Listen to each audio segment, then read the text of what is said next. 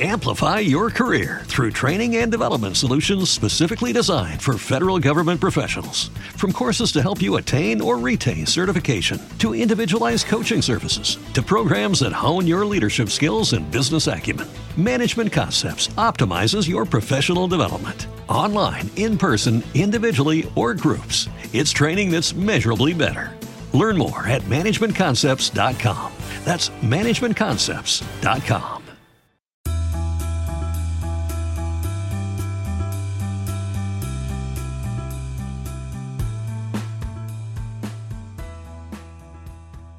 Hola amigos inversionistas, bienvenidos a un nuevo episodio de Invertir Joven. El día de hoy estoy muy feliz y muy emocionado porque vamos a estar respondiendo preguntas. Esta es la segunda vez que vamos a grabar un podcast respondiendo a todas las preguntas que ustedes me han hecho por Instagram. Recuerden que si quieren participar de esta sección, lo único que tienen que hacer es seguirme en Instagram. Estoy como Arens Christian y todos los lunes o martes sacamos una sección de preguntas para ver cómo los podemos ayudar. Así que pueden participar ahí. Vamos a empezar. Una de las preguntas que me hicieron fue, para un principiante, ¿Qué sugieres? ¿Invertir en bolsa o hacer trading?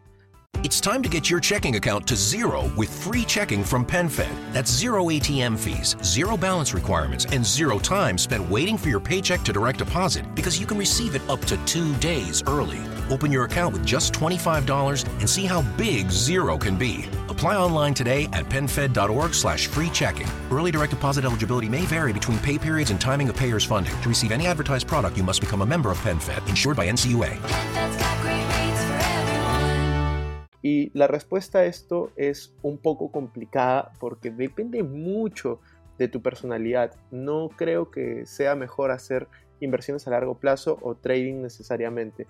Tú debes de primero evaluar qué personalidad de inversionista tienes, qué perfil tienes. Si es que eres una persona que le gusta el riesgo y pues eh, quiere estar cerca de su computadora o celular haciendo análisis técnicos e invirtiendo a corto plazo, pues el trading puede ser para ti.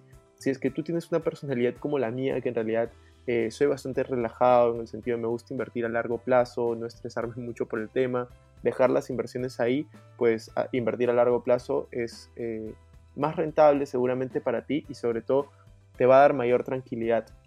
No hay inversión que valga eh, el estrés que te puede generar tal vez estar perdiendo dinero en corto plazo o ganando dinero, te puedes estresar bastante. Entonces, para mí y según mi personalidad es mejor invertir a largo plazo en bolsa de valores. Eh, de hecho, el mentor que yo tengo se llama Warren Buffett, que es una de las personas más ricas del mundo, el mejor inversionista de la historia y yo lo que intento es invertir como él lo hace. No significa que yo me copie sus inversiones, pero significa que yo intento captar todo el conocimiento que él tiene para poder invertir de la misma manera, invertir de manera empresarial. Vamos a ir a la siguiente pregunta. Me preguntan, ¿tengo deudas? ¿Debería de invertir? Esta es una gran pregunta. Depende mucho. Si es que tú tienes, por ejemplo, deudas a una tasa de 5% al año y tú puedes generar inversiones con rentabilidades de 10, de 15, de 20% al año, pues eh, realmente yo sugiero que inviertas antes de pagar tus deudas y con las ganancias vas pagando las deudas.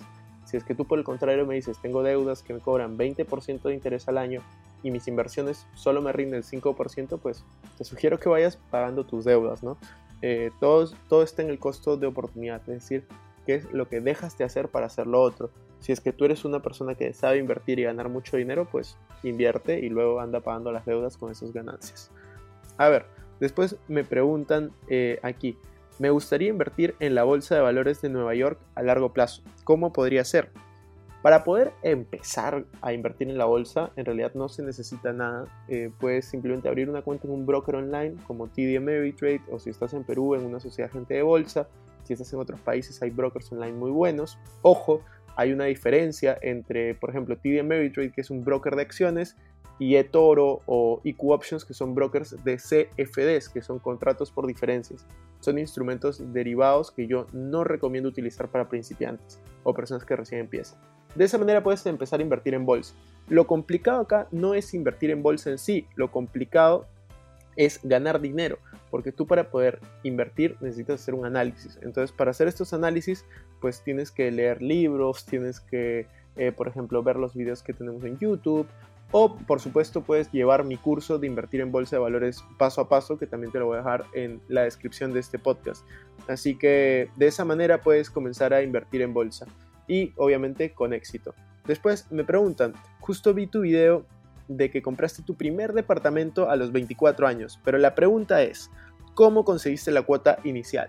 Bueno, tienes toda la razón, yo tengo una serie de videos en YouTube, de hecho son tres videos del paso a paso cómo compré mi departamento eh, el año pasado, cuando tenía 24 años, y pues la cuota inicial en realidad no era tanto dinero, era un departamento bastante pequeño que me costó alrededor de 100 mil dólares. Yo puse la cuota inicial que fueron 20 mil. ¿Y cómo conseguí el dinero? Vendí mi carro, vendí mi carro unos meses antes, por el cual pude obtener dinero suficiente para cubrir poco más de la mitad de la cuota inicial y lo otro lo hice mediante mi trabajo, ahorro, negocios y de esa manera conseguí la cuota inicial. De hecho, más complicado que conseguir la cuota inicial muchas veces es conseguir el préstamo hipotecario. Y esa es la historia que yo cuento en el video de, de, YouTube, así que los invito a que vayan a verlo. Está ahí en mi canal. Después me preguntan también, me preguntan, Cristian, ¿es un buen momento para invertir en préstamos con garantía hipotecaria? Pues en este momento que recién estamos saliendo de la cuarentena, que seguimos en época de pandemia, en estado de emergencia, yo no sé si sea el mejor momento para invertir en préstamos en general, no solamente con garantía hipotecaria, sino en cualquier tipo de préstamos. Yo lo pensaría dos o tres veces y tendría mucho cuidado con a quién eh, selecciono, ¿no? Para poder dar estos préstamos. Otra pregunta que me hacen es, ¿cómo sacar una tarjeta de crédito si eres estudiante universitario y aún no trabajas? Es una excelente pregunta. Y de hecho, si es que algún banco te lo ofrece, tienes suerte, ¿no? De que lo haga. Pero si es que no tienes esa suerte, puedes igual conseguir tu propia suerte. Y es, vas a los bancos y les dices que quieres sacar una tarjeta de crédito con garantía líquida. ¿Qué significa? Que te van a dar una tarjeta de crédito. Pero tú vas a tener que poner dinero a cambio. Vas a tener que poner, no sé, 2.000 soles, 3.000 soles, 1.000 dólares, depende del país en el que estés, y te van a dar eh, la tarjeta de crédito con un monto de máximo del dinero que tú has puesto. Así que vas a tener que mantenerla de esa manera durante 6 meses, pagando intereses o no pagando, pagando tus deudas, y de esa manera ya vas a comenzar a construir tu historial crediticio y vas a poder eh, tener tu tarjeta de crédito.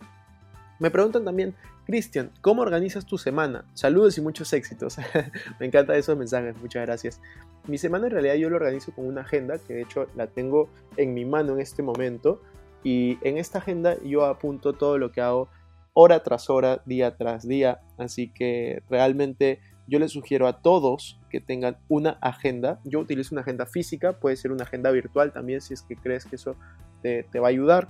Y pues eh, de esa manera yo me organizo con una agenda y apuntando absolutamente todo. Tengo un portaminas que es como un lápiz y, voy apuntando todos los eventos que van sucediendo. En mi agenda también tengo una sección para poner un diario de gratitud, cosas por las que estoy agradecido todos los días, personas con las que tengo que reunirme en la semana. Entonces eh, realmente intento administrar mi mejor activo de la mejor manera. Y mi mejor activo no es el dinero, sino es mi tiempo. Así que eso me parece muy muy importante. Después me dicen, ¿es necesario saber de bolsa para comenzar a invertir en bolsa? Pues no es necesario, pero como les decía hace unos minutos, es sugerible de que llegues a invertir en bolsa cuando ya tienes algo de conocimiento, ¿no? Llevando un curso, leyendo un libro, viendo videos. Eh, invertir en bolsa es muy fácil. Ganar dinero en bolsa eh, no es tan fácil. Perder dinero en bolsa es extremadamente fácil también si es que no tienes experiencia. A ver, me dicen, quiero comprarme un auto. ¿Debería de comprarlo en dólares o en soles, que es la moneda local en Perú? Yo gano dinero en soles. ¿Se va a devaluar el dólar? ¿Qué va a pasar? Me preguntan. Yo siempre sugiero, si tú te vas a endeudar, endeudate en la moneda que ganas. Si tú ganas en moneda nacional, que en Perú es soles, pues endeudate en soles. Si tú ganas en dólares, pues endeudate en dólares. Entonces, eh, si en este caso tú me dices que ganas en soles, yo te sugiero endeudarte en soles. Y ten cuidado porque al comprar un carro tienes que ver para qué lo vas a utilizar, por cuánto tiempo te estás endeudando. Recuerden que la frase de este podcast es el dinero es un excelente esclavo pero un pésimo amo. Si tú tomas una mala decisión financiera cuando eres joven, comprando un carro que tal vez no necesitas o muy caro, la frase se va a transformar y va, a ser eh, tú eres un excelente esclavo de tu carro y vas a terminar trabajando por tu carro. Así que ten mucho cuidado con esa clase de compras, sobre todo cuando eres joven. Eh, acá me dicen, recomiéndame un libro que te haya cambiado mucho. Bueno, vamos a recomendar libros. El primer libro que te recomiendo es mi libro, Código Dinero, cuatro pasos para hacer que el dinero trabaje por ti. eh, es un libro que yo escribí y que de hecho no lo escribí para nadie, lo escribí para mí, lo escribí como un recordatorio de las cosas importantes en mi vida, las cosas que realmente valoro y creo que a cualquier persona que lo pueda leer va a entender muchísimo mejor cómo es que yo pienso y los va a ayudar para hacer que su dinero trabaje para ustedes definitivamente. Ahora vamos a recomendar libros de otros autores. Uno de los libros que me cambió la mentalidad porque fue uno de los primeros libros que leí fue El Secreto, donde te hablan de la ley de la atracción. Otro libro, por ejemplo, El Alquimista, bastante bueno. Otro libro es eh, Dinero, de Tony Robbins. Eh, otro es, por ejemplo, Los secretos de la mente millonaria, de T. Harv Eker. Piense y hágase rico, de Napoleon Hill. La vaca, de Camilo Cruz. Eh, hay muchísimos, la verdad. Y justo en este momento estoy viendo mi librería y les puedo recomendar miles. Así que si quieren que haga un podcast solo recomendando libros, lo único que tienen que hacer es dejen un comentario en este episodio si es que están desde iTunes y si es que están desde Spotify, pues eh, compártanlo. Tómenle un screenshot, compártanlo por los grupos de WhatsApp, por los grupos de Facebook, en una historia en Instagram. Realmente lo más importante es que ustedes lo disfruten y lo disfruten tanto que quieran compartirlo y ayudarme a viralizar este contenido. Que muchas veces, y acá quiero comentarles, Muchas veces compartimos memes, muchas veces compartimos videos graciosos, pero no compartimos contenido de valor, contenido que la persona que lo escucha al otro lado no solamente se ría, sino aprenda, quiera salir adelante, quiera perseguir sus sueños, quiera manejar mejor su dinero, quiera mejorar su vida de alguna manera. Entonces, ustedes pueden ser agentes de cambio simplemente compartiendo este contenido y se vuelven parte de la comunidad de Invertir Joven. Así que muchas gracias a todos por eso. Acá me dicen, eh, quisiera un video hablando sobre la inflación. ¿Qué va a ocurrir? Bueno, no voy a sacar un video, pero les voy a comentar por acá. Estados Unidos ha comenzado a imprimir muchísimo dinero y eso puede causar inflación. Perú también ha comenzado a hacerlo, muchos países en Sudamérica lo han comenzado a hacer, pero yo creo que en la medida que nuestros países sepan la cantidad de dinero que pueden eh, imprimir, pues la inflación realmente eh, no se debería de dar. Estados Unidos se ha excedido un poco y hay algunos problemas con el dólar. Yo sí creo que eventualmente va a haber una crisis cuando el dólar deje de ser la moneda más transada a nivel mundial y no sé, sean los bitcoins o sean eh, cualquier otra criptomoneda, o sea el yen de, países asiáticos, o sea el euro o cualquier otra moneda. Entonces, este, sí, definitivamente. Nadie es adivino y no se puede, yo no sé por lo menos qué va a pasar con eso. Me preguntan, ¿cuál fue la última acción que compré? En este momento, la última acción que he comprado, que compré una posición enana, muy, muy pequeña, es American Express. Ahí tengo una posición muy, muy pequeña. Eh, pero estoy ahí comprando, alineándome un poco al, mercado, yendo poco a poco. A ver, eh, me preguntan también, ¿cómo recomiendas ahorrar si es que pago el alquiler de la casa? Esa es una excelente pregunta. Si es que tú en este momento pagas el alquiler de una casa, pues tú tienes que ver hay dos opciones. Una, o ahí incrementas tus ingresos, busca generar ingresos adicionales. De hecho, tengo un video que acabo de subir de los 11 negocios más rentables que está en YouTube. Intenta hacer un negocio a tiempo parcial, intenta buscar pasatiempos que te generen dinero, intenta hacer cosas que te gustan y te apasionan, pero también te generen dinero. Y la segunda alternativa es, pues, gasta menos. Fíjate qué gastos puedes recortar. Si es que ese alquiler de la casa es muy alto, intenta mudarte a un departamento más pequeño, intenta ver alternativas, o sea, realmente tú tienes que buscar tu libertad financiera y para eso necesitas generar excedentes, es decir, incrementa tus ingresos, reduce tus gastos.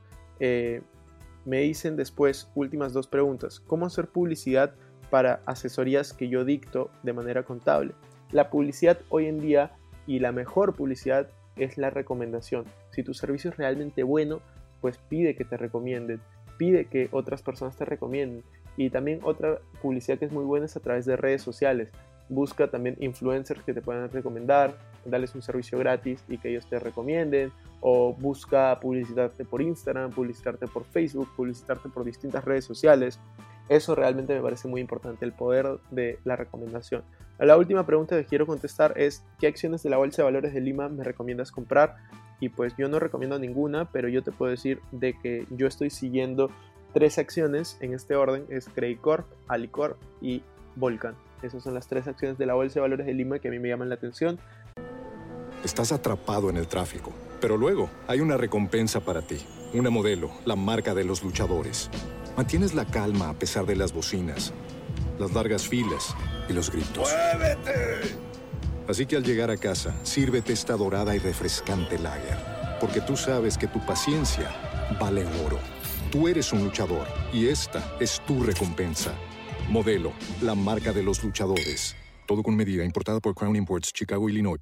Si es que te ha servido esta conversación, estas preguntas y respuestas que he respondido, pues no te olvides de suscribirte a este podcast. Estamos impactando en muchas vidas de manera positiva. Compártelo, comenta si es que estás desde iTunes, ponle 5 estrellas y nos vemos en el siguiente episodio. Muchas gracias.